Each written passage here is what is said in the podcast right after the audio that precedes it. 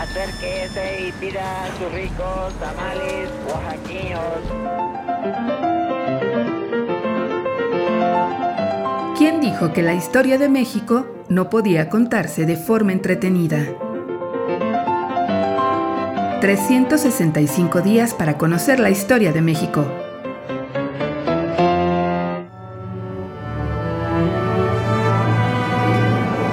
Martes.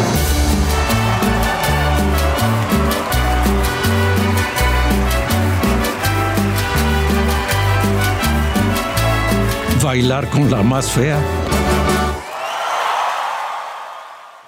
La cabeza de Blanquet.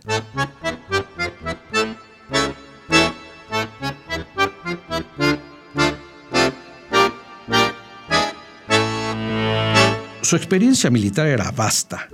Desde los años de la intervención y el imperio, su vida solo se entendía en las filas del ejército. Aureliano Blanquet, 1848-1919, combatió a los imperialistas. Participó en las campañas contra los indios yaquis en Sonora y los mayas en Yucatán. Persiguió a los bandidos Heraclio Bernal y Santanón, combatió a los zapatistas en 1911 y a Orozco en 1912, siempre sirviendo al gobierno en turno. Indudablemente, nadie podía escatimarle sus méritos militares. Unos días antes del inicio de la decena trágica, en febrero de 1913, el general Aureliano Blanquet lanzó una patriótica proclama en Toluca defendiendo al gobierno maderista y llamando al orden a los grupos rebeldes.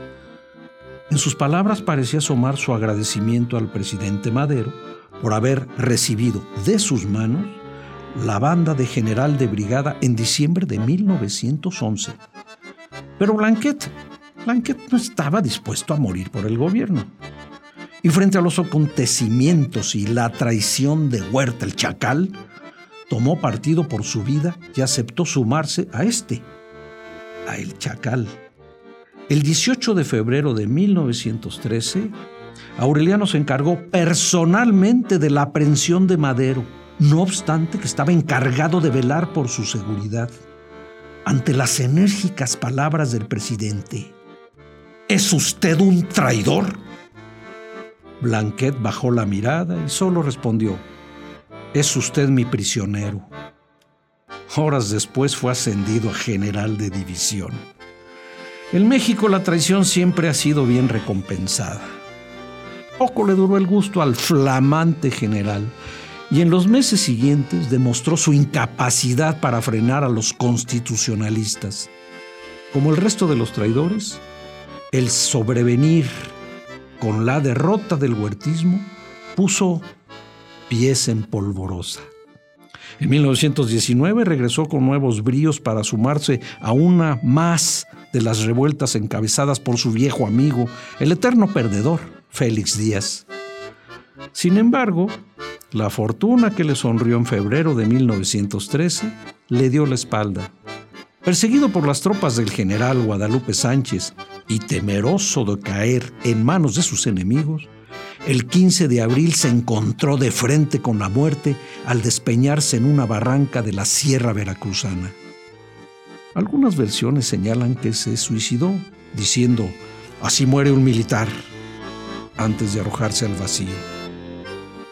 Como quiera que sea, los carrancistas recuperaron su cadáver y con la misma precisión con la que en 1867 Blanquet le diera el tiro de gracia a Maximiliano, le cortaron la cabeza y se la llevaron como trofeo de guerra para exhibirla en el hermoso puerto de Veracruz.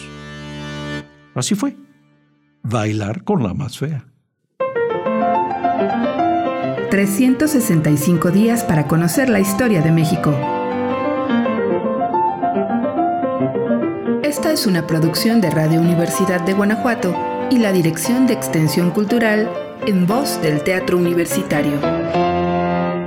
Serie basada en el texto de Alejandro Rosas, 365 días para conocer la historia de México.